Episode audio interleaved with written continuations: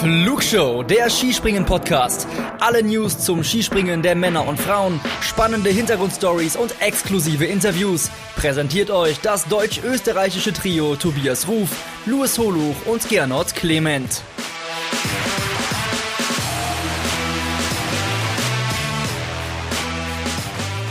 Hallo und herzlich willkommen bei der Flugshow.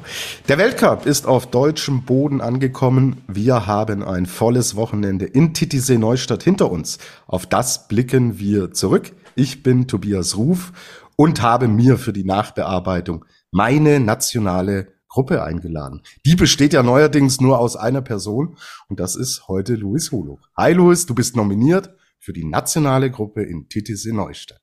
Oh, danke dir, lieber Tobi, und Grüßle. Grüßle. Wie man Schwarzwald sagt, ja. Wunderbar, aber du bist nicht im Schwarzwald, Luis. Jetzt kommt die Landsfrage, ah, die ich schon immer stellen wollte. Wo erreiche ich dich? Ja, du erreichst mich tatsächlich äh, in der Nähe seines Geburtsortes. Ich würde sagen, so Luftlinie ein bis zwei Kilometer äh, im, im, wunderschönen, aber auch kalten äh, Südtirol. Ich gönne mir vor dem ja, stressigen äh, zwischen den Jahren Programm quasi nochmal eine kleine Auszeit. Aber wie ihr hört, ich bin auf jeden Fall äh, voll mit dabei. Genau, richtig. Äh, Seht's uns nach, Luis ist im Hotel. Äh, Wenn es mal den ein oder anderen kurzen Aussetzer gibt mit dem Internet, ich habe gerade schon so ein bisschen gehört, ähm, ja, müsst ihr leider in Kauf nehmen, aber wir führen euch wie gewohnt durch diese Skispringen-Sendung. Und ja, meine Lieblingsfrage wie immer, Wochenende Titisee Neustadt, der erste Weltcup jetzt auf deutschem Boden. Es war lange, ja, fraglich, ob es überhaupt stattfinden kann. Es hat letztlich stattgefunden. Und welches Fazit ziehst du?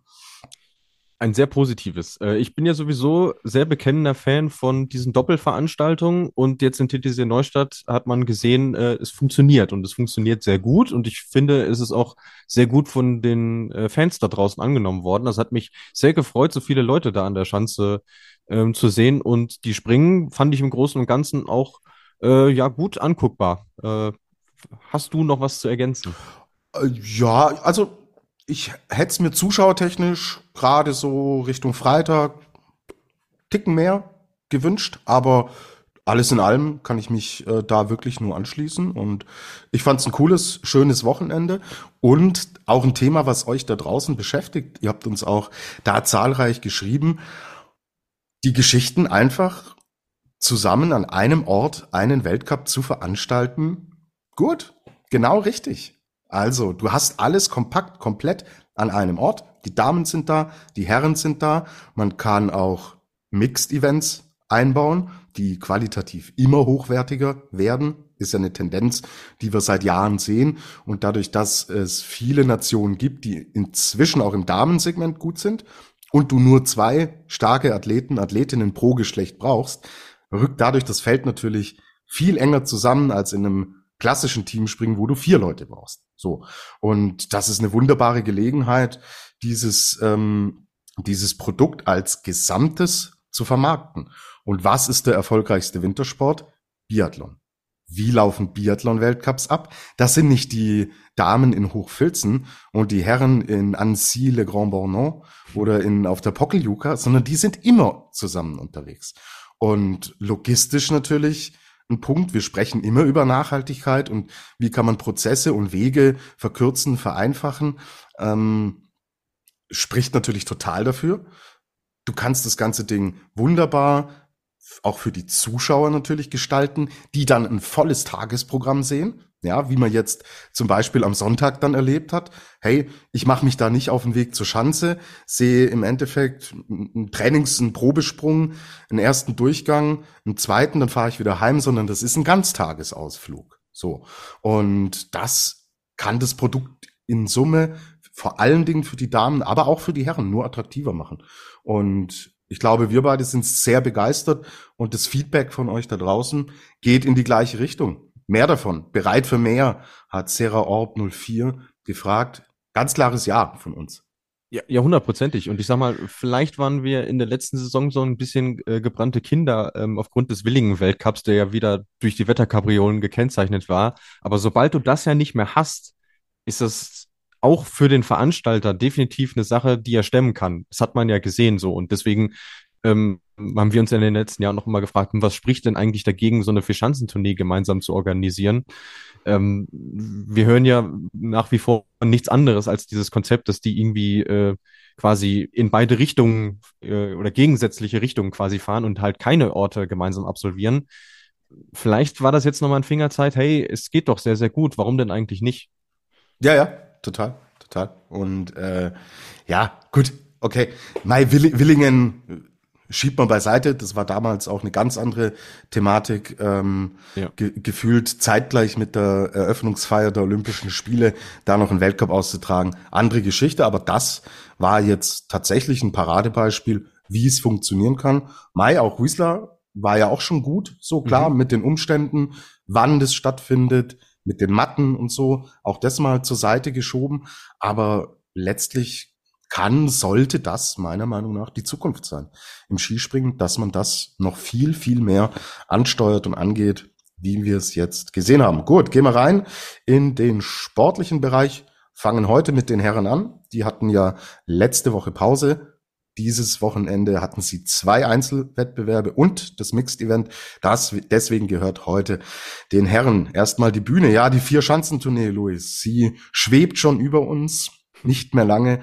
Dann kommt es zum ersten großen Saisonhighlight, bleiben aber erstmal in Titisee Neustadt. Da bringen sich aber schon ähm, die Athleten in Stellung. Und ich glaube, es kristallisiert sich so langsam auch äh, heraus, wen wir bei der Tournee oben auf dem äh, Zettel haben werden. Und jetzt ungewöhnlich, dass wir zuerst über die polnische Mannschaft sprechen, aber wir müssen über David Kubacki reden. Ja. Das ist äh, eine Form und eine Stabilität, wie ich es bei ihm echt noch nie gesehen habe. Selbst in seinen besten Jahren, wo er auch die Tournee gewonnen hat, dass er so gut ist und so stabil. Wahnsinn, was der für einen Step gemacht hat, gell? Ja, und äh, man hat es ja am Freitag gesehen, was da alles zusammenkommen muss, damit der Typ ja. schlagbar ist aktuell. Und genau. das ist halt wirklich, wirklich krass. Und äh, wie er dann am Sonntag zurückgeschlagen hat, ich meine, was waren es? Äh, das waren fast 30, über 30 Punkte. Ja, fast 30 Punkte, ja. Das ist schon, der war ja in einer eigenen, in einer eigenen Welt. Ich habe vorhin noch sogar so ein Meme gesehen, äh, wo auf den Hang verschiedene Linien gemalt wurden. Äh, K. Hills heißt und dann gab es noch die Kobatski-Linie, die ganz woanders war. Äh, fand ja. ich sehr gut, hat mir sehr aus der Seele gesprochen und äh, Mai, auch wenn jetzt noch Engelberg dazwischen ist, ich glaube, der Top-Favorit für die Verschanzentournee, den haben wir schon ausgemacht. den haben wir absolut ausgemacht. Und du sprichst es an, Freitag, äh, du hast das schöne, den schönen Begriff äh, Startnummern springen ins Spiel gebracht, weil es am Freitag im ersten Durchgang tatsächlich so war, dass am Anfang die Bedingungen gut waren, hinten raus es dann doch schwierig war. Ja, und ich meine, es hat ja wirklich eine ganze Reihe an sehr namhaften Athleten da rausgespült aus dem ja. Springen. Also äh, Marius Lindwig, Olympiasieger, Peter Priols, ehemaliger Gesamtweltcup-Sieger, Kamis doch äh, alles gewonnen, was es im Skispringen so zu gewinnen gibt und so weiter und so fort. Und deswegen hat es mich auch so gewundert, dass man sich das wirklich so lange angeschaut hat und einfach nicht reagiert hat. Und mhm. das war wirklich ein, ein Kritikpunkt am, am, am Freitag, den nicht nur ich gemacht habe, sondern auch äh, zahlreiche Kollegen da draußen.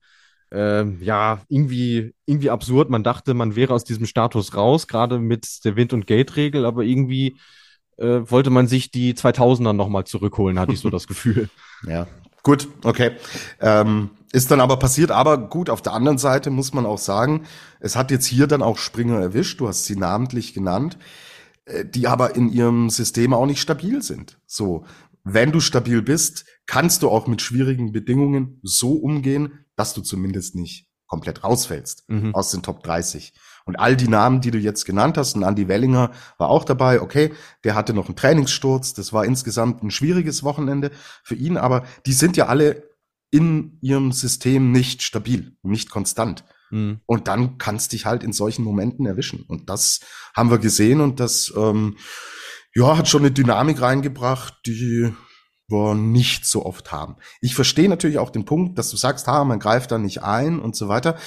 Wobei es auf der anderen Seite schon auch mal, ja, spannend finde, dass dann eben auch die, die sonst wenig Chancen haben, in die Punkte zu springen oder ein wirklich gutes Ergebnis zu erzielen, dass sie dadurch mal eine Chance erhalten haben.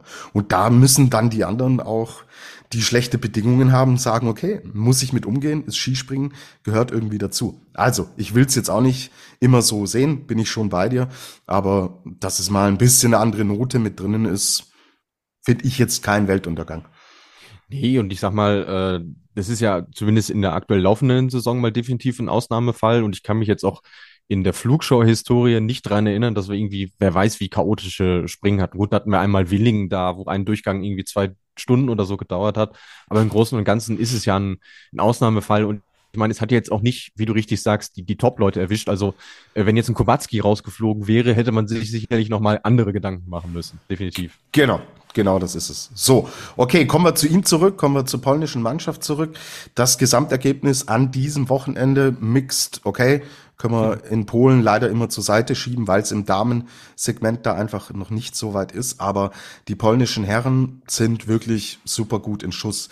Also schauen wir es uns an. Ähm, am Freitag gewinnt Angela Nischek ganz knapp 1,3 Punkte vor David Kubacki, der aber echt schlechte Bedingungen hatte im ersten Durchgang. Da war er, glaube ich, nur Vierter oder Fünfter, aber er äh, hat da im Endeffekt das Beste noch rausgeholt, hatte die Qualifikation auch für sich entschieden. Also ähm, springt dieses Wochenende wieder aus einem Guss durch.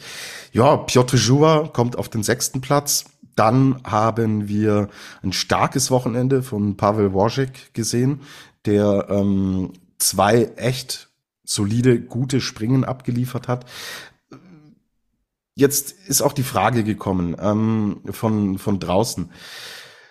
Ist das, äh, die, die Ankatrin hat gefragt, kommen die sehr guten Ergebnisse bei den Polen durch Thomas Thurnbichler? Also, äh, Thomas Thurnbichler hat die ja im Endeffekt nicht auf die Welt gebracht, die Herrschaft. So, ja, ähm, ja. Oder hat die aus irgendeinem Straßencafé gezogen, gesagt, ihr werdet jetzt Skispringer und ähm, geht's raus und fliegt so weit es geht. So, sondern was diese, diese Athleten jeweils zu leisten imstande sind, haben wir in den letzten Jahren ja gesehen. So, Polen war immer mit ganz vorne dabei, was die Nation angeht. Dann aber war diese schwierige Phase drin, diese internen Probleme. Ähm, viele waren so mit sich selbst gefühlt auch total beschäftigt, wussten nicht, wohin geht denn überhaupt die Reise. Und Turnbichler hat mit seinem Team, wir sind nicht mit dabei, aber es ist offensichtlich, dass er Impulse gesetzt hat. Also man muss ja wirklich sagen, es ist ja ein Gemeinschaftswerk. Wenn ihr euch den Stab da anguckt, da hat jeder so seinen Stu Zuständigkeitsbereich. Also äh, haben mit Marc Nölke jemanden, der auch sehr stark im mentalen und äh, neurotechnischen Bereich ist. Das heißt, also wirklich da auch äh, die, die Seele der Jungs sozusagen anpackt und sie äh, ja zumindest in, in dem Bereich dahin bringt, äh, dass sie Top-Leistungen bringen können. Äh, mit Matthias Havel haben sie auch einen, der im Materialbereich sehr fit ist, wo sie sicherlich auch nochmal was gefunden haben werden über den Sommer. Und natürlich Thomas Thurnbichler, der das große Ganze auch irgendwo beherrscht.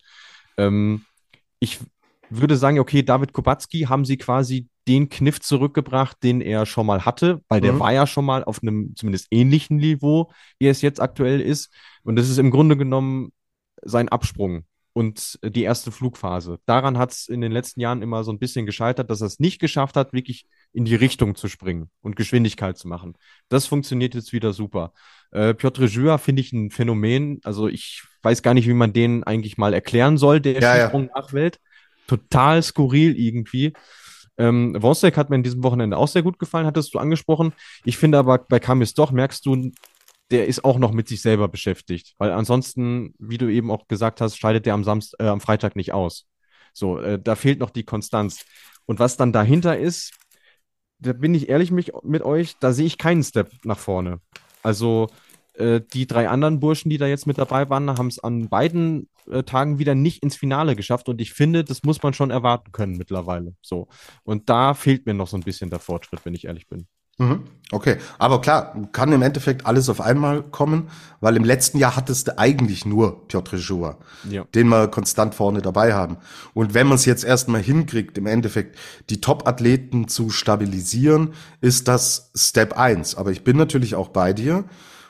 Es muss dann am Ende auch Step zwei folgen, weil wenn wir auf die Jahrgänge, auf die Geburtsjahre schauen, dieser Leute da vorne dran. Also Kubacki hat einen 90er, Piotr Schuha 87er, kam jetzt doch 87er Jahrgang.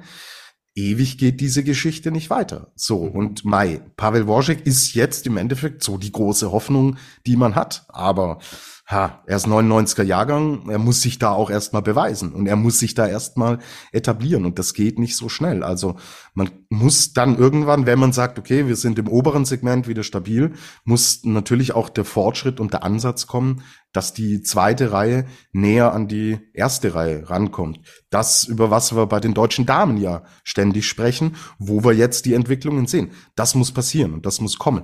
Und die zweite Reihe der Polen, die ist ja noch viel weiter weg, als es die zweite Reihe, Reihe bei den deutschen Damen war mhm. oder noch ist. So, ja.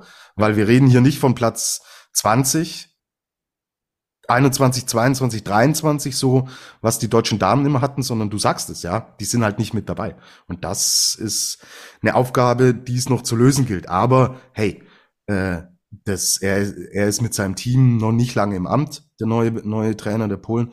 Und ja. die Arbeit, die sie bisher machen, exzellent, hervorragend. Also ja.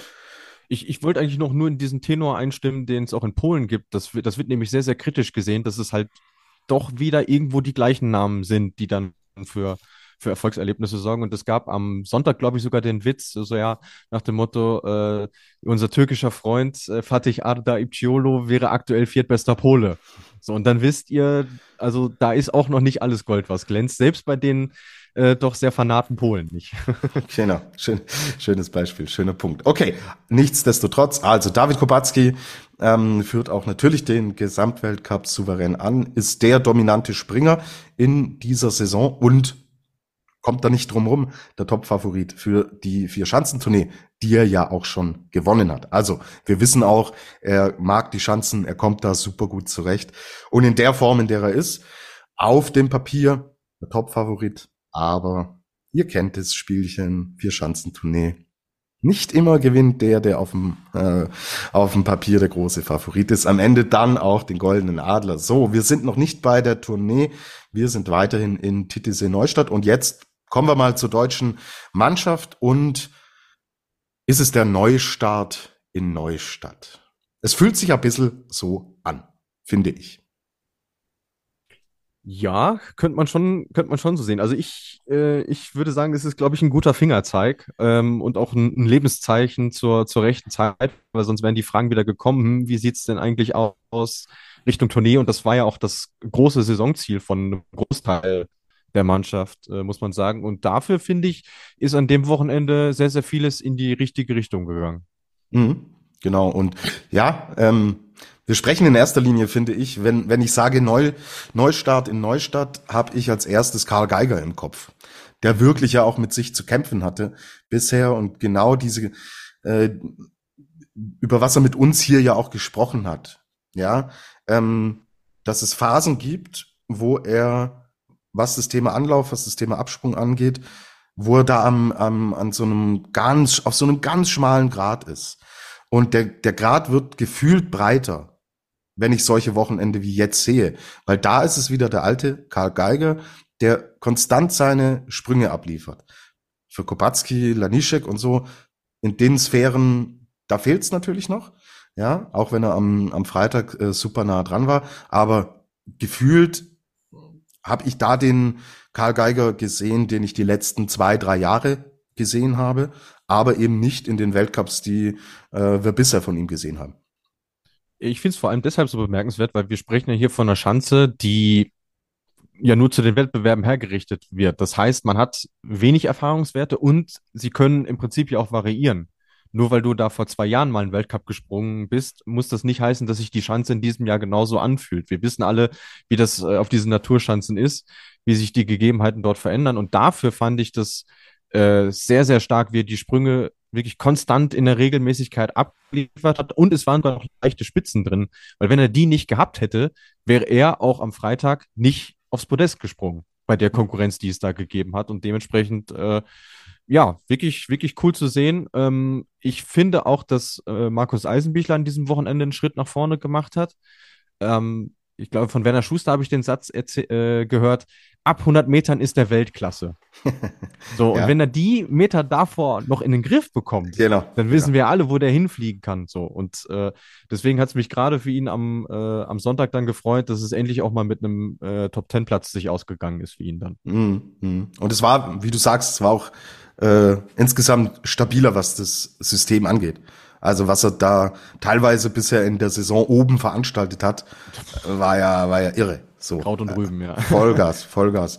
Und er und Karl Geigers sind auch die beiden, die sehr offensiv im Vorfeld der Saison gesagt haben, wir schauen, dass wir gut ordentlich in die Saison reinkommen und dann zur Tournee erstmal auf einem Level sind, wo wir sagen, hier sind wir absolut konkurrenzfähig.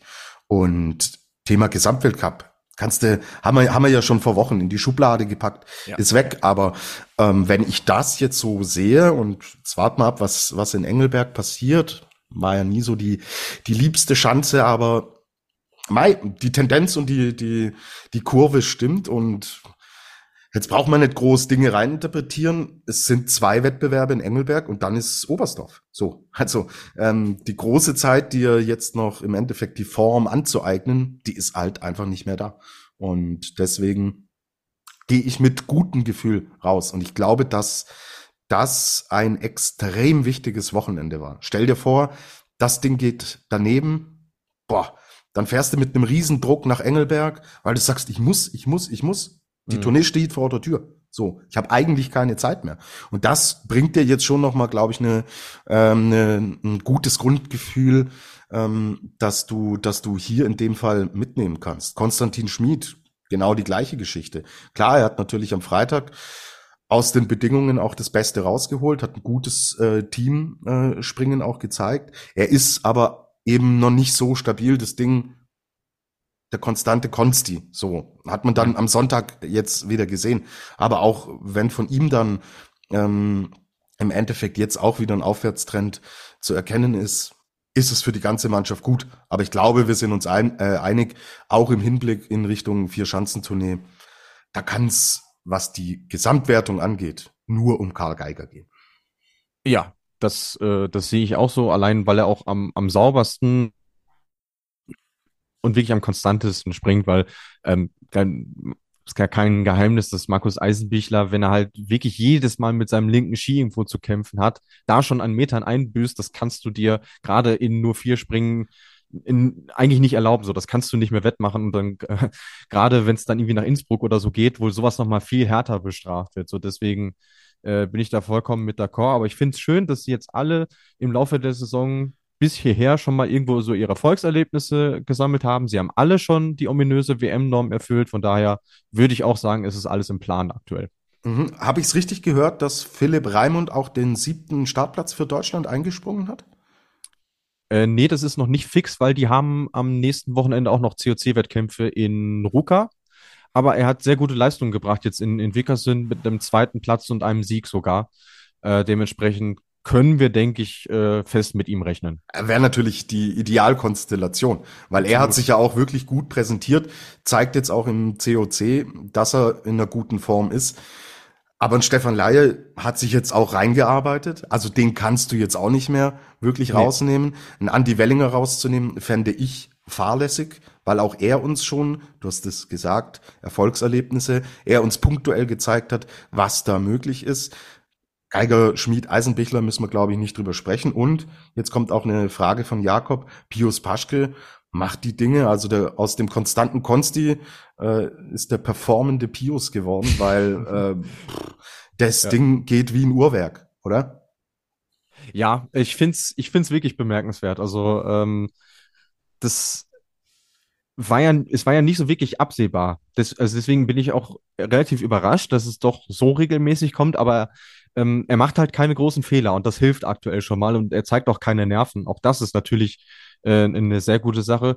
Ich hätte natürlich auch verstanden, wenn man ihn quasi versuchen lässt, diesen Startplatz zu holen, weil der weiß, wie das geht. Äh, hört euch das Gespräch, äh, was wir mit ihm führen durften, an. Der ist ein absoluter COC-Fachmann, so möchte ich ihn jetzt mal nennen.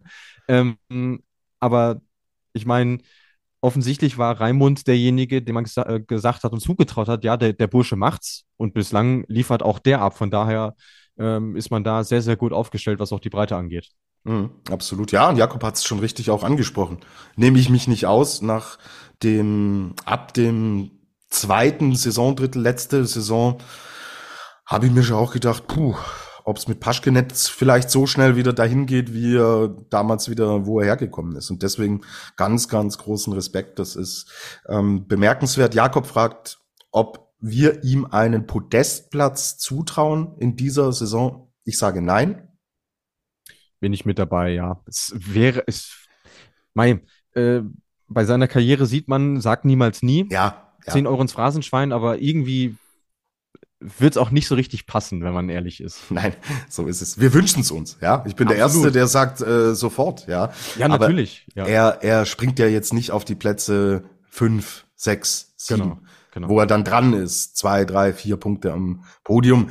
Es, er liefert uns konstant die Top 15. So, und da bist du halt dann doch noch, wie es schon äh, die Top 15 inkludieren, ein gutes Stück weg. Ja, ja, aber das hat halt eine ne deutsche Skisprung-Nationalmannschaft, die wirklich auf dem, im obersten Regal unterwegs war, hat es auch ausgemacht, dass sie genau so jemanden hatten. Die hatten immer ihre, ihre Urmanns, ihre Neumeyers, ja, ihre ja.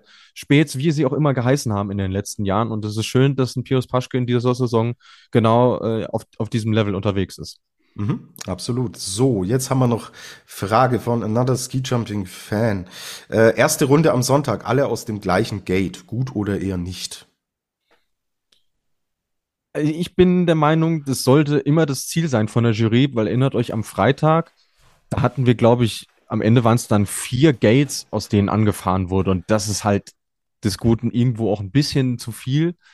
Ähm, ob man es da nicht zu lange hat laufen lassen ähm, am, am, am, Sonntag dann, ja, kann man sicherlich drüber reden, aber ich finde immer, dass das der Weg sein sollte, den man, den man gehen muss, weil ansonsten wird es ja auch für euch da draußen als Zuschauer irgendwo zu, zu stark verwässert. Aha, sehe ich auch so. Äh, Lea fragt, wie fandet ihr die Leistung der Kameraleute? Sie fand's nervig. Ja, ja, also vor allem der, äh, derjenige, der so die Kamera, ich glaube drei nennt man die dann, äh, quasi die Flugphase gefilmt hat, da waren nicht immer alle Springerinnen und Springer im Bild. Das ist mir auch aufgefallen. Ähm, ja, schade. Okay, gut. Dann machen wir weiter. Wir haben noch zwei Nationen, über die wir hier kurz sprechen wollen. Und zwar fangen wir mit Österreich an. Han-Kathrin, äh, die guten Sprünge von Stefan Kraft und dem ESV-Team.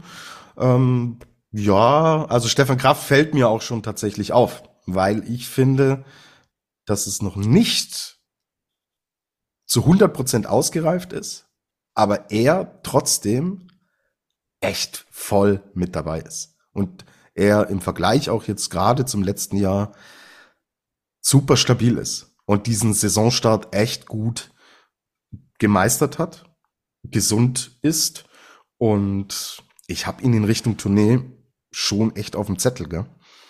Mhm. Bin ich bei dir. Ich finde, den besten Wettkampf hat er äh, an diesem Wochenende tatsächlich im Mix gemacht, weil da war er quasi so der Unterschiedsspringer, der den anderen Nationen dann so weit vorausgeeilt ist, dass die anderen gar nicht mehr mithalten konnten.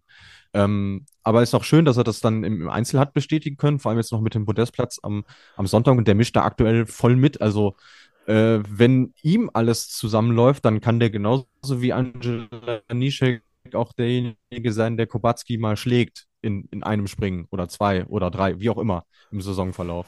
Ja, genau. Und auch in Richtung Tournee natürlich, ja. Ähm, wenn er Garmisch ist ja immer so bisschen seine Achillesferse. Wenn er da gut durchkommt, muss man mit allem rechnen. Vier Schanzentournee hat eine eigene Dynamik und er hat sie schon gewonnen. Also auch er weiß, wie die Geschichte geht. Kann ich mir gut vorstellen aktuell. Ja, der ist so, ja, der ist so stabil wie seit Jahren nicht mehr so gefühlt. Aber es gilt eigentlich auch für die ganze österreichische Mannschaft, weil ich finde, du merkst schon, ähm, dass das sehr, sehr homogen ist. Die haben eigentlich, wenn sie nicht vier Springer in den Top Ten haben, haben sie zumindest zwei oder drei. Und das ist echt eine, eine sehr solide Basis, äh, mit der sie aktuell arbeiten. Vor allem Michi Heiberg fand ich an diesem Wochenende auch extrem stark. Da wäre vielleicht sogar noch ein bisschen mehr drin gewesen insgesamt. Aber Äh, nee, wie gesagt, auch an die Wiethölzel loben wir jetzt nicht zum ersten Mal so. Also das, was da in dem Team vor sich geht, äh, Shampoo, sagt man in Österreich. Absolut, absolut. Ja. Und die beiden waren auch tatsächlich in Richtung Mixed ähm, mhm. schon auch die Garanten dafür, dass man dieses Mixed-Team-Springen dann auch gewonnen hat. Ja, also natürlich soll es die Leistungen von äh, Sarah Marita Kramer und Eva Pinkelnick jetzt nicht ähm, nicht nicht beiseite schieben, aber klar, wenn du aus österreichischer Sicht bei den Damen in der Regel eh immer zwei sehr, sehr starke Athletinnen dabei hast und bei den Herren jetzt auch zwei Heiberg extrem stabil an diesem Wochenende äh, Athleten in die Konkurrenz schickst, bist du für ein Team, äh, für einen Teamwettbewerb tatsächlich, äh, Mix-Teamwettbewerb tatsächlich sehr gut aufgestellt. Also auch Unklar hat gefragt, ähm, So, das war der Paketbote. Wir machen mit Unklar natürlich weiter. Äh, glaubt ihr, dass Michi Heiberg wieder ganz nach oben kommen kann? Also anhand seiner, seiner Krankenakte und Geschichte finde ich die Entwicklung, die ja, äh, erinnert euch an die letzte Saison zurück, hinten raus, Skifliegen Planitzer, hat man schon Steps gesehen und mir gefällt gut. Mir gefällt auch sehr gut, ja. Äh, ich, ich bin gespannt, wie, wie lange er das aufrechterhalten kann, weil äh, wenn man sich seine Vorbereitungen nochmal äh, vergegenwärtigt, muss man sagen, da fehlen ihm auch äh, Sprünge und Einheiten. Deswegen bin ich mir nicht hundertprozentig sicher, dass es auch dann, sagen wir mal so, für dieses ominöse letzte Saisondrittel dann irgendwo reicht. Aber wenn es zumindest bis zur WM langt und so wie stabil wie aktuell ist, traue ich ihm das auf jeden Fall zu, äh, wäre das eine sehr erfolgreiche Saison für ihn, definitiv. Okay, gut. Bei den Slowenen ist es momentan eigentlich eher eine One-Man-Show. Also Sera fragt auch, was ist da los? Also bis auf Angela Nischek wenig zu sehen. Ich sage allerdings, das ist für mich auch kein Phänomen, das zum ersten Mal auftritt. Ich erinnere mich schon an Gespräche hier auch zu ähnlicher Jahreszeit zurück. Da haben wir in eine ähnliche Kerbe geschlagen. Also gefühlt ja. brauchen sie halt Zeit, auch bis ihre Chancen kommen, bis Skifliegen dann kommt. Aber dass es jedes Jahr so ist und da bis auf Angela Nische gar keine Lerneffekte erkennbar sind, finde ich schon auch einen Punkt, den man ansprechen muss. Ja, definitiv. Die können ja selber damit auch nicht zufrieden sein, wenn, wenn äh, Anje da allein zu Hause ist. ähm, aber ich finde, teilweise stehen sie sich auch selbst im Weg, weil ein Timmy Seitz, der wäre genauso gut, irgendwie Top 8 zu springen auf der Schanze. Und irgendwie kriegt das aber nicht, nicht stabil hin. Und das ist dann irgendwo ähm, auch ja, so ein Thema, was, wie du eben schon richtig gesagt hast, sie, sie nicht so wirklich loslässt. Und denen fehlt halt so ein, so eine verlässliche Nummer zwei auch. Ne? Also wirklich einer, der nicht ganz in dem Segment unterwegs ist wie Lanischek, aber halt kurz drunter so. Und den, den haben sie jetzt schon längere Zeit nicht mehr. Und ich sehe da irgendwie auch aktuell keinen. Und deswegen muss man sich dann zufrieden gehen, wenn es halt außer Lanischek noch ein anderer irgendwie in die Top 15 oder so schafft. Aber klar ist das natürlich zu wenig. Und es nimmt ja Lanischek auch keinen Druck irgendwie.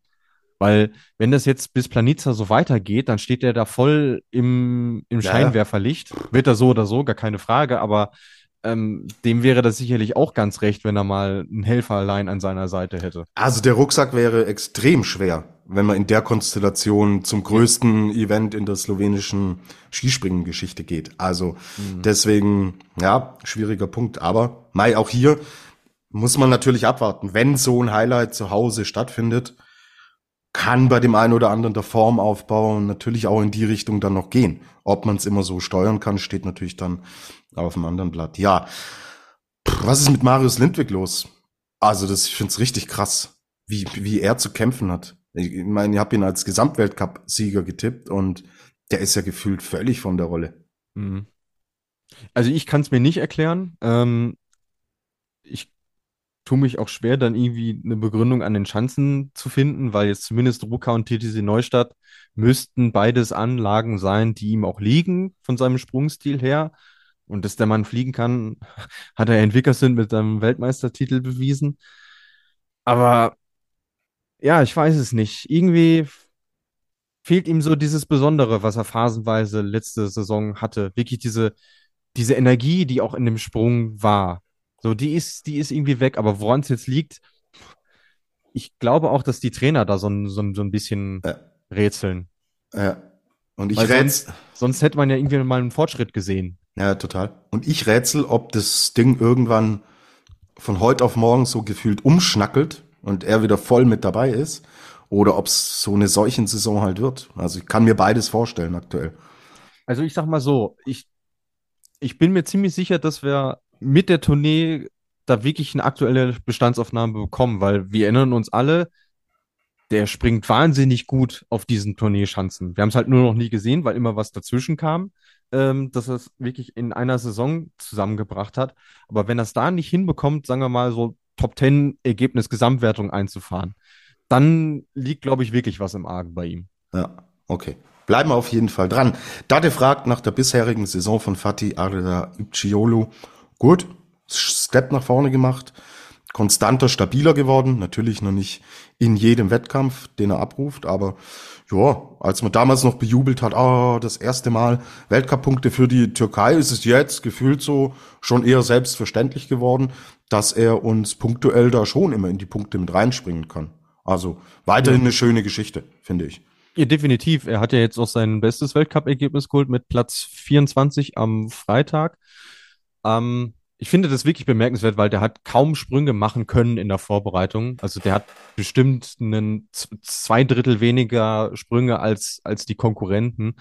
Und wir wissen ja auch, okay, Türkei immer noch Entwicklungsland im Skispringen. Die haben zwar sehr fähige Leute da am, am Werk, was jetzt auch den Trainerstab und so angeht, aber das ist ja ein natürlicher Rückstand, den du eigentlich nicht aufholen kannst. Und dafür finde ich, macht das sehr, sehr gut. Mhm. Okay, dann schließen wir die Herren ab. Benne fragt, wann gab es denn das letzte Mal einen Sieg mit so einem Vorsprung wie bei Kubacki? Ja, hast du einen Tipp, Tobi? Glaubst du, das gab es schon mal in der Flugshow-Geschichte? Wenn du mich so fragst, nein.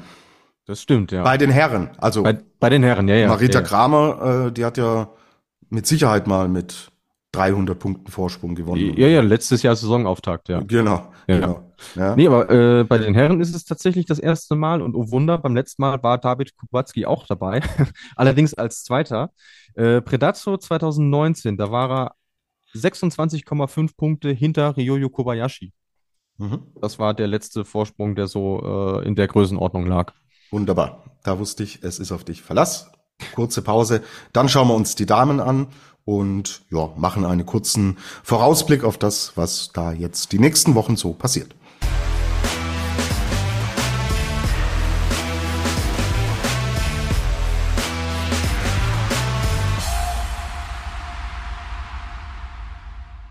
Wir sind zurück bei der Flugshow, sprechen über das Wochenende in Titisee Neustadt und jetzt über die Damen. Die hatten einen Einzelwettkampf im Schwarzwald und es war Premiere für Katharina Althaus. Nicht, dass sie ganz oben auf dem Podest steht, das kennen wir ja noch aus Lillehammer und von vielen anderen Events, aber erster Sieg auf heimischem Boden und dass jetzt so eine Pause drinnen ist für die Damen, also so wie sie momentan performt, das ist echt die beste momentan, gell? Wahnsinn.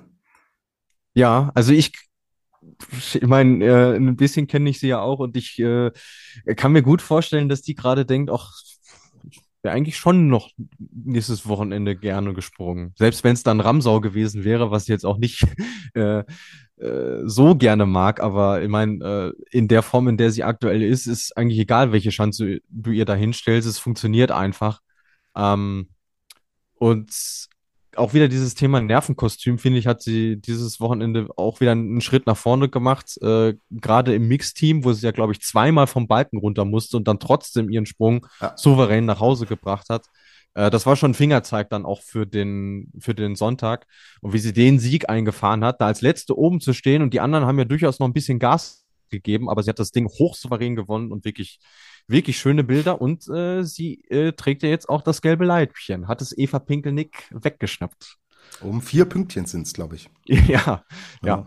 Das ist überschaubar, aber ja, du sprichst es an. Sitzt dann da oben am Sonntag, hast noch nie zu Hause gewonnen, was natürlich einen super Stellenwert hat, mhm. und haust dann das Ding auf 137 Meter runter, ist die Bestweite im zweiten Durchgang gewesen absoluten Respekt. Ich glaube sogar der weiteste Sprung ja des ganzen Wettbewerbs. Ja. Das musste erstmal so so runterbringen dann in der Konstellation. Vor allem dann auch auf der Chance, wo sie sich wirklich letztes Jahr und ich war ja äh, damals auch vor Ort wahnsinnig schwer getan hat, wo sie irgendwie ah, nicht so zurechtkam, sich auch einfach nicht wohlgefühlt hat auch ja? ähm, sprach das vom Wochenende sogar selbst noch an, hey, ich habe da eine Rechnung offen. Und dann kommt die nach TTC Neustadt und ist in wirklich jedem Durchgang die beste. Also auch im Mixteam wäre das ein Einzel gewesen, hätte sie das Ding auch gewonnen. So. Und äh, ja, spricht dafür, wie gut sie aktuell äh, in Form ist. Mhm. Hat es auch damit zu tun, dass es sich das bestätigt, was wir gehofft hatten vor der Saison, nämlich, dass da jemand nachkommt, der auch eine Katharina Althaus im Training Druck macht. Weil Selina Freitag das wird immer besser. Und das sind jetzt Dimensionen. Sie hat zu uns gesagt, sie will aufs Podium in der Saison und äh, es Woche für Woche be, be, persönliche Bestleistung, jetzt ähm, was die Einzelsprünge angeht, aber natürlich auch die Platzierungen angeht. Wir sehen sie jetzt hier auf Platz fünf Und das ist, glaube ich, auch ein Faktor, der auch diese starke Katharina Althaus schon mit erklären kann. Definitiv nicht der Hauptfaktor. Katharina Althaus war auch letztes Jahr extrem stark und ganz oben konkurrenzfähig, aber für eine Teamdynamik, und das hat sie ja selbst mir gegenüber auch gesagt, ist es natürlich gut und super wichtig, dass man jetzt merkt, es passiert in dieser zweiten Reihe was. Absolut. Und ich meine, auch für, Selina, für Selina Freitag ist es ja ein super Zeichen, weil ich meine, reden kann man viel. Man kann sagen, okay, ich möchte äh, konstant unter die Top 8, ich möchte mal aufs Podium. Die Leistung dann auf der Schanze zu bringen, ist ja nochmal eine völlig andere Sache. Und auch das Feld bei den Damen war dieses Wochenende, gerade jetzt am Sonntag in dem Wettkampf, auch äh, sehr, sehr eng beisammen. Also wenn du da irgendwie zwei Meter kürzer springst, bist schnell mal vier, fünf Plätze weiter hinten so. Es passiert ja was in, in, in dem Sport. Und wie sie da aktuell ihre Leistung bringt, wirklich äh, à la Bonheur.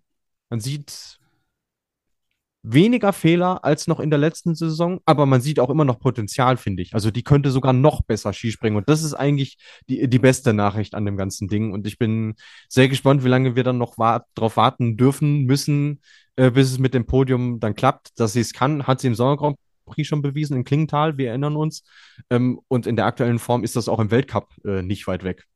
Hm. Und wenn wir so auf die Jahrgangsliste schauen, Sie ist 2001er, Abigail Strait super Saison, über sie können wir gleich noch kurz sprechen.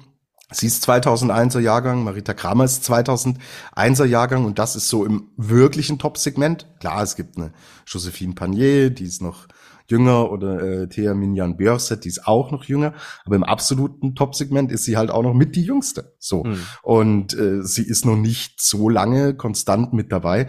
Also das Potenzial ist gigantisch. So könnte ja dieser 2001er Jahrgang äh, äh, das äh, für das Damen-Skispringen sein, was der 72er Jahrgang für den österreichischen Skisport ist, Tobi.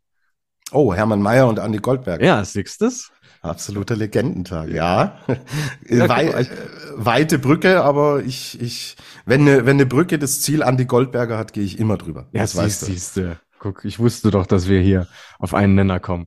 Darauf ist Verlass. Agnes Reich, elfter Platz, extrem starkes äh, starkes Springen, das sie uns gezeigt hat.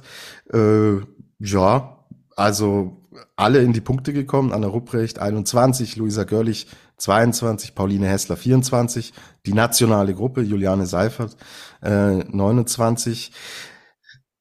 Ja, okay, die drei letztgenannten, ja, äh, oder vier letztgenannten, das ist noch so ein bisschen der alte äh, Blues, den wir hatten.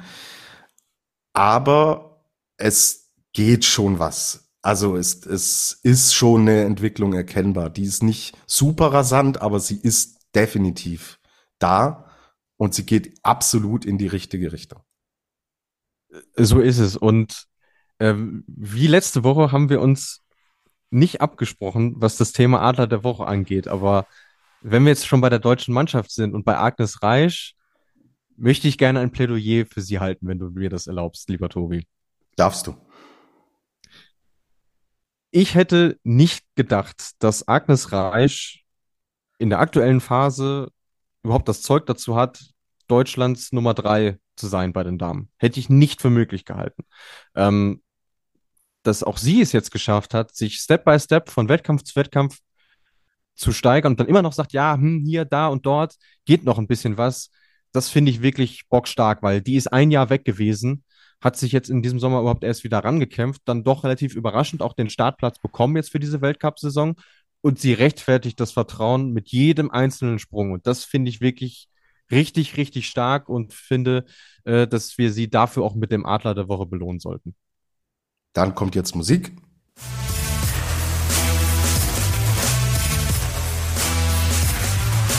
Die Flugshow präsentiert den Adler des Wochenendes.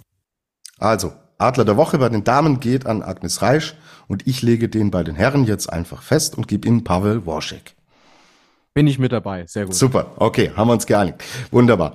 Gut, ähm, abschließend zum deutschen Team. Wir waren doch ein bisschen skeptisch, als wir gehört haben, hm, Maximilian Mechler wird da neuer Bundestrainer der Damen.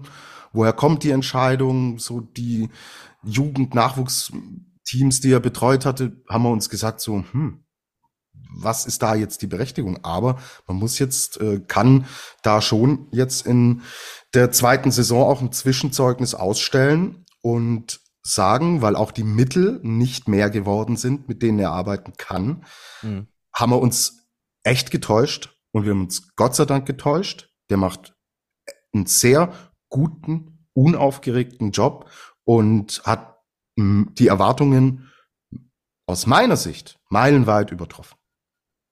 Ja, gehe ich mit. Ich finde vor allem, äh, weil du es gerade gesagt hast, dieses Unaufgeregte. Das finde ich sehr, sehr gut, weil ähm, das ja für den, also klar, für ihn war es eine Riesenchance, äh, jetzt auch seinen Fußabdruck hin, äh, zu hinterlassen als Trainer. Aber es hätte genauso gut in die andere Richtung gehen können, dass sich dieser, diese Spirale von Katharina Althaus ist da, aber darunter ist halt nichts. Das hätte sich ja genauso gut verfestigen können. Aber man hat im Sommer offensichtlich an den richtigen Stellschrauben gedreht. Man hat äh, im Training sehr, sehr viel richtig gemacht. Man hat die Zeit genutzt und man kriegt jetzt auch im Wettkampf hin. Und ich finde, ähm, dass er auch immer sehr plausibel begründet, warum jetzt dieser Wettkampf ähm, halt ein Erfolg war oder was gut war und woran noch gearbeitet werden musste. Ich finde das sehr, sehr, finde es sehr, sehr transparent und du merkst auch bei den Springerinnen, das kommt an, weil ich sag mal so, ich hätte jetzt gesagt, das Wochenende, was Anna Rupprecht gesprungen ist, ist völlig in Ordnung, weil ich führe immer wieder ins Feld, wie wenig Großschanzenerfahrung sie im Vergleich zu den anderen hat. Aber sie geht hin und sagt nach dem Sonntag, hey, Platz 21, boah, das war eine Katastrophe. Und das finde ich ein sehr gutes Zeichen, weil da merkst du, ähm, die sind heiß gemacht worden. Die wollen unbedingt mehr. Sie wollen mit jedem Sprung wirklich sich, äh, sich verbessern und das ähm, ist natürlich auch ein Verdienst äh, von Maximilian Mechler. Er ist auch ein guter Typ. Ich habe jetzt ihn zweimal schon auch getroffen, mit ihm dann auch sprechen können. Hat mir gut gefallen. Also auch dieses Unaufgeregte, was er nach außen vermittelt, wenn man mit ihm über Skispringen spricht, sehr klar und ähm, überhaupt nicht überdreht und hier und da, sondern nee, wirklich ganz konsequent, ganz entspannt, ruhig und konstant, stellt sich überhaupt nicht in den Fokus, sondern mhm. arbeitet da wirklich super effizient und ähm, ja, können wir ja sagen, wenn wir ein schlechtes Gefühl hatten, haben wir uns getäuscht. Zum Glück ist es so und darauf lässt sich definitiv aufbauen. Ja, bleiben wir ähm, jetzt noch in diesem Wochenende, schauen natürlich auf Österreich, Mixed haben wir angesprochen. Da natürlich mit dem Sieg eine wirklich gute Leistung. Ansonsten, ja, da tritt genau dieser Punkt ein, über den wir Angela Nischek, Slowenien sprechen. Katharina Althaus letzte Saison, Deutschland. Wenn die absolute Spitze nicht liefert, bist du auf dem Tableau schnell mal auf Platz sieben, wo es Eva Pinkelnick jetzt ist natürlich trotzdem äh, eine ordentliche Leistung. Wenn wir uns dann zum Beispiel auch Marita Kramer anschauen, die wirklich Probleme hat. Also das ist jetzt ähm, kein punktuelles Phänomen mehr, sondern das wird immer offensichtlicher, dass da jemand äh, total auf der Suche ist. Mhm. Noch nicht auf dem Lind Lindwig-Level, aber äh, wenn man überlegt, wo sie herkam, ja, und ja. wo sie jetzt ist, da ist äh, schon ein Punkt drin, an dem, an dem man überlegen muss. Also, wenn Pinkelnick nicht, dann hast du nicht mehr den, das, das garantierte Podium, was bei, Nor äh, bei Österreich eigentlich immer mit eingeplant war. Ja, und es ist irgendwie korreliert es ja auch Miteinander. Eva Pinkelnick springt das erste Mal in dieser Saison nicht aufs Podest, ist die Gesamtführung los. Mhm. Und hätte Österreich dieses Mixteam am Samstag nicht gewonnen, wären sie auch ihre Führung im Nationencup losgeworden, weil Norwegen echt Druck macht aktuell. Ähm, und auch Deutschland robbt sich ja nach und nach so ein bisschen ran. Und es liegt halt leider Gottes irgendwo an, an Marita Kramer, weil ähm, Chiara Kreuzer, finde ich, hat äh, dieses Wochenende einen sehr ordentlichen Eindruck gemacht. Auch Neunter Platz, wieder, ja. Wieder in die Top Ten äh, gesprungen in dieser Saison. Aber Marita Kramer, merkst du an, die ist sehr am Nachdenken aktuell. Und das ist für eine Skispringerin kein gutes Zeichen. Wenn du so auf der Suche bist, wenn du ja dann auch in, in Interviews sagst, ja, vielleicht muss ich einfach mal meinen Kopf ausmachen. Ah, tut dann irgendwie schon weh. Und dann kriegst du äh, am späten, was haben wir heute? Dienstag, gestern war Montag, Montag äh, eben noch eine, eine Pressemitteilung vom ÖSV, wo drin steht, dass äh, sich zwei Nachwuchsspringerinnen beim COC in Wickersund das Kreuzband gerissen haben. Äh, da ist der Wurm aktuell echt so ein bisschen drin in, in dem Team und äh, die brauchen dringend Erfolgserlebnisse. Und ich meine, Villach Heimweltcup ist das nächste, was ansteht.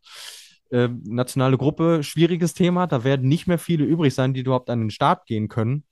Ähm, und die anderen stehen natürlich da besonders im Fokus. Hm. Also da ist wahrscheinlich so ein bisschen der Anti-Althaus-Effekt jetzt da. Da wird man nicht so traurig sein, dass jetzt äh, ein bisschen Pause ist. Mhm. Ja. Genau. Gut. Aber Marita Kramer, ich habe es gesagt, 2001er Jahrgang. Sie kommt in den Weltcup und es geht immer nur nach oben. Sie meistert Rückschläge wie Gesamtweltcup-Thematik, Olympia, aber gefühlt ist das ein stetiges Ding, das nach oben geht. Und der Spitzensport funktioniert so nicht, dass es immer nur bergauf geht. Und das sind jetzt entscheidende, ganz wichtige Phasen, die für ihre Karriere total wichtig sind. Also ich sehe es ehrlich gesagt eher aus einem positiven Blick, weil jetzt die Phase da ist, aus der sie viel mehr lernen kann, als wenn sie jeden Wettbewerb mit 20 Punkten Vorsprung gewinnt. Und denkt an Ryoyo Kobayashi zurück, bei dem es ja ähnlich war. Kommt, etabliert sich, wird immer stärker, immer stärker, gewinnt, gewinnt, gewinnt und plötzlich ist das Selbstverständnis weg. Daraus lernt er, kommt zurück, gewinnt wieder die Tournee, gewinnt den Gesamtweltcup, wird Olympiasieger. Er hat genau dieses Tal wunderbar gemeistert. Und das ist jetzt ihre Challenge. Das ist ihre Aufgabe. Ja, genau so ist es. Und du merkst halt gleichzeitig auch, ähm, was ja insgesamt in dem Sport passiert. Das wiederholen wir ja Woche für Woche. Und ich meine, äh, Abigail Strait, weil du sie eben angesprochen hast, ist das perfekte Beispiel dafür. Äh, wir haben letzte Saison, ähm, da hatten wir doch unsere Sterneküche aufgemacht, falls du dich erinnerst. Und da hatte ich schon gesagt, ja, die wäre eine Kandidatin für so Top 15, letzte Saison schon. Hat sie ja dann auch am ähm, Saisonende geschafft. Und jetzt hat die im Sommer nochmal so einen Step gemacht, dass sie jetzt zweimal Vierte wurde in einem Einzelspringen. Am Sonntag haben ihr 3,1 Punkte zum Stockerl gefehlt. Das ist nicht viel. Sie ist zudem noch Landesrekord gesprungen, so. Ähm, und auch da wieder ist es nur eine Frage der Zeit, bis sich dieser bis dieser Knopf aufgeht. Mein Frieda Westmann hat es ihr vorgemacht, wie es geht. So, warum sollte sie das nicht dann auch noch schaffen? Und ähm, mein, ähm, auch wenn du dann so jemanden hast, gleicher Jahrgang wie Marita Kramer, die sieht dann, hey, die zieht an mir vorbei, okay, ich muss was tun. So. Und das äh, belebt das Geschäft insgesamt nur. Mhm, absolut. Also Abigail Strait etabliert sich da tatsächlich mehr und mehr im Weltspitzenbereich. Super junge, sehr sympathische Athletin und äh, ein Farbtupfer, der dem Skispringen insgesamt extrem gut tut. Dass da die kanadische Flagge so präsent ist, können ja. wir nur den Respekt zollen. So, Chrissy hat geschrieben, ich find's auch ähm, auffällig gewesen. Du hast, denke ich mal, eine Antwort, dass Norwegen zu dritt antritt. Mhm. Gibt ja wesentlich mehr. Ja, ja gut, äh, sie hatten jetzt äh, Heim-COC in Wickersund, das ist mal ein Thema, äh, dass man die Jungen dahin geschickt hat. Das zweite Thema ist natürlich äh, Erin Maria Quandal, hatten wir letzte Woche auch, ist noch nicht so weit, dass du jetzt sie regelmäßig auch im Weltcup von der Großschanze schicken kannst. Maren Lündby macht eine Pause, Wettkampfpause, äh, ja, und dann ist ja nicht mehr viel, viel da so. Ähm, also Quintessenz, die Springerinnen sind da, es werden nur andere Prioritäten gelegt, aber das ist kein Dauerzustand. Genau. Und äh, die Kandidatinnen, die du für den Gesamtweltcup mit dabei haben solltest und musst, die sind gesprungen. Also mhm. Silja Opset, die ist eine Abs, die ist absolut konstant und stabil und geht natürlich im deutsch-österreichischen äh, Skispringen-Talk, wenn wir über Althaus, Pinkelnick und so weiter sprechen. Aber wenn die am Ende mit, mit dem Gelben nach, nach Hause fährt, nach der Saison, würde es mich nicht wundern. Also ich, ich äh, sehe da eine Konstanz, die für einen Gesamtweltcup-Sieg oder zumindest einen äh, heißen Kampf um den Gesamtweltcup auf jeden Fall äh, Potenzial hat. Anna Odinen-Ström, achter Platz, auch sie gut, konstant, sie ist da voll mit drin, bildet so die Doppelspitze mit Celia Opset mit klar verteilten Rollen, also Opset die Eins, dahinter haben wir ähm, Anna Odine Ström und das so bisschen die, die Konstellation, ähnlich vielleicht wie im deutschen Team. Du hast die Teamleaderin, aber da hinten äh, jemanden, der wirklich dran ist und der dich auch als Nummer eins dann entsprechend äh, fordert. Und klar, stellt man sich's anders vor, wenn man da zu dritt auftritt, aber du hast es gesagt, es gibt Gründe und warum soll man jetzt Starts erzwingen von Athletinnen, die auch in der Heimat dann beim COC springen können oder die einfach wie Maren Lündby sagen, lass eine Pause machen. Auch eine Quandal muss man ja nicht auf die Schanze zwingen, nur damit man das Team auffüllt. So. Und dann ist es absolut nachvollziehbar, die Entscheidung. Ja, und bei denen ist ja auch der Fokus ganz klar die WM. Also bei Maren Lündby sowieso, das ist das erste und hoffentlich nicht das einzige Highlight für sie, weil mein Schiefliegen ist ja dann auch noch so ein Thema. Aber für Quandal geht es eigentlich nur um die WM, weil da muss man dann noch sehen, wie weit reicht die Substanz dann eigentlich noch, weil es ist ja schon echt eine sehr, sehr lange Pause gewesen, die sie leider hat einlegen müssen. Aber ja, also warum hätte man sie jetzt in Neustadt springen lassen sollen? Wenn du sie schon in Lillehammer nicht springen ja, lässt eben. auf ihrer Heimschanze, dann brauchst du sie auch nicht in Schwarzwald schicken. Mhm. Okay, gut. Dann, wo ist eigentlich ihr näher Brezel? fragt Dade. Ja, ähm, ich habe mit ihr Kontakt gehabt. Ähm, bleibe aber auch dabei, dass äh, das, was wir da besprochen haben, dass das zwischen uns bleibt, äh, weil ich schon sehr froh war, dass sie mir dieses Vertrauen überhaupt geschenkt hat. Aber ich kann euch sagen, sie hat ihre Karriere beendet. Nicht freiwillig, kann ich, äh, so viel kann ich sagen. Und es spricht, also Bende spricht, dass nicht sie das verkündet hat, sondern äh, Soran Sopancic, der Nationaltrainer, in so einem Nebensatz in einem Interview.